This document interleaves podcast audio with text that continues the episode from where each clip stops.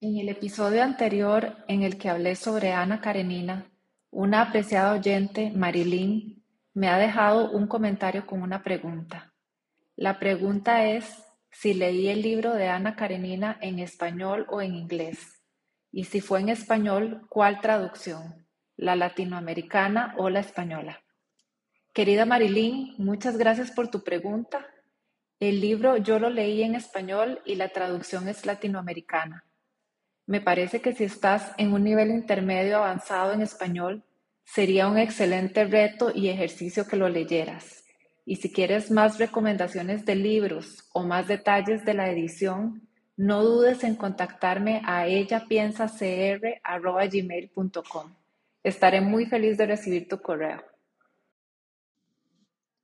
Pasando al tema de este episodio, hoy quiero hablarles de café. Sí, de café esta bebida extremadamente popular en todo el mundo. Pero no voy a hablar de cualquier café, sino de café de especialidad. ¿Alguna vez han escuchado acerca del café de especialidad? Los cafés de especialidad son cafés que se diferencian de los cafés industriales por el esmero que se ha puesto en todos los momentos de su producción desde la elección de la variedad que se planta hasta la recolección, el tueste y el envasado. Estos cafés han sido cultivados a una altitud perfecta en el momento correcto del año, en el mejor suelo y son recogidos justamente en el tiempo perfecto. Todo esto da como resultado que sean los mejores y más deliciosos cafés del mundo. Ahora bien, no se puede hablar de café de especialidad sin hablar de la SCA.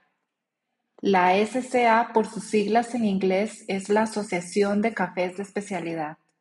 Es una organización sin fines de lucro que representa miles de profesionales del café en todo el mundo, desde productores a baristas.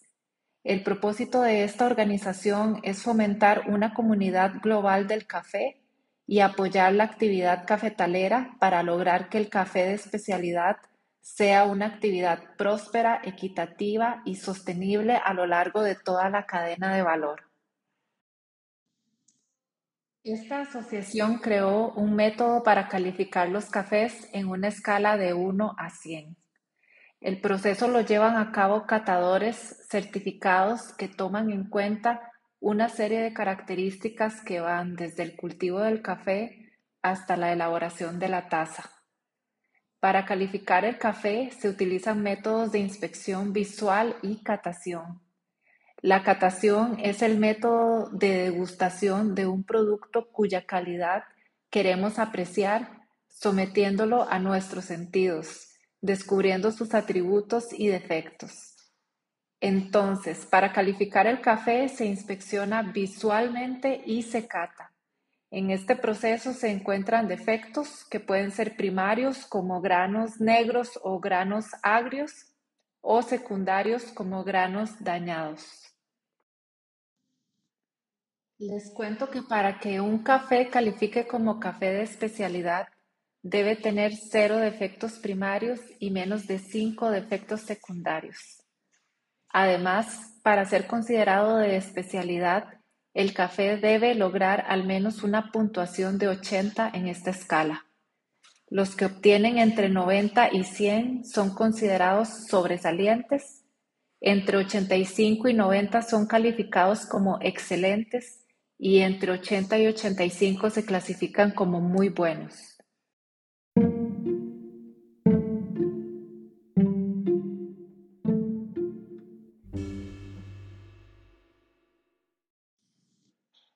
Una característica súper interesante de los cafés de especialidad es la trazabilidad.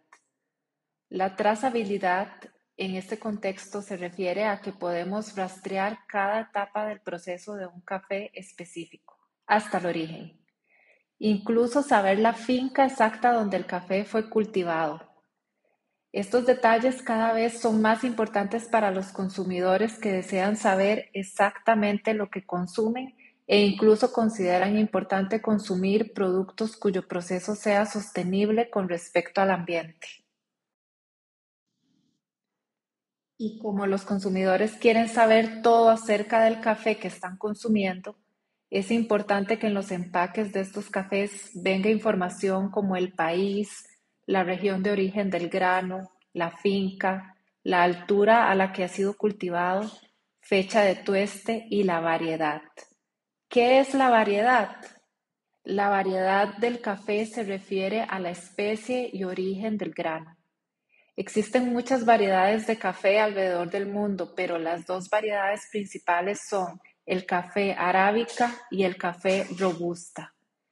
Es importante recalcar que casi la totalidad del café de especialidad se compone únicamente de café arábica y en algunas ocasiones se utiliza la variedad robusta, pero mínimamente y solo aquel cultivado en zonas cálidas y de altura.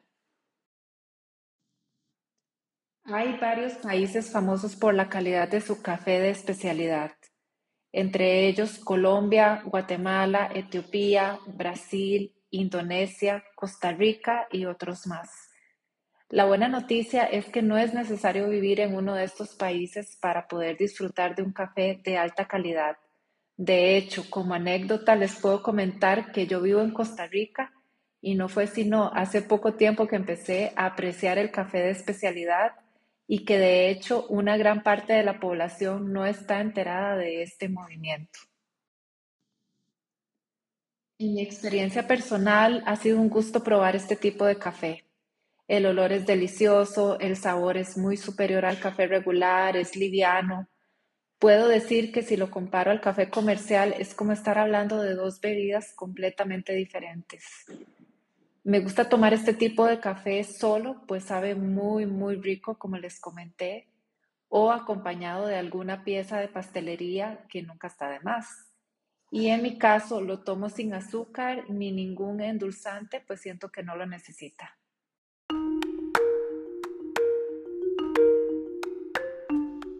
Si este episodio les ha causado ganas de tomarse una buena taza de café de especialidad, hagan una búsqueda acerca de sus casas Vayan a disfrutar de su café y cuéntenme su experiencia. Me encantaría saber qué les pareció. Muchas gracias por compartir este tiempo conmigo. Me despido por hoy. Nos vemos.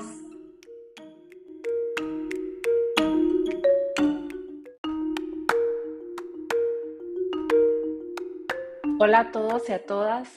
Antes de iniciar con el tema de hoy, les comento que la transcripción está disponible y que pueden encontrar el link en la descripción del episodio.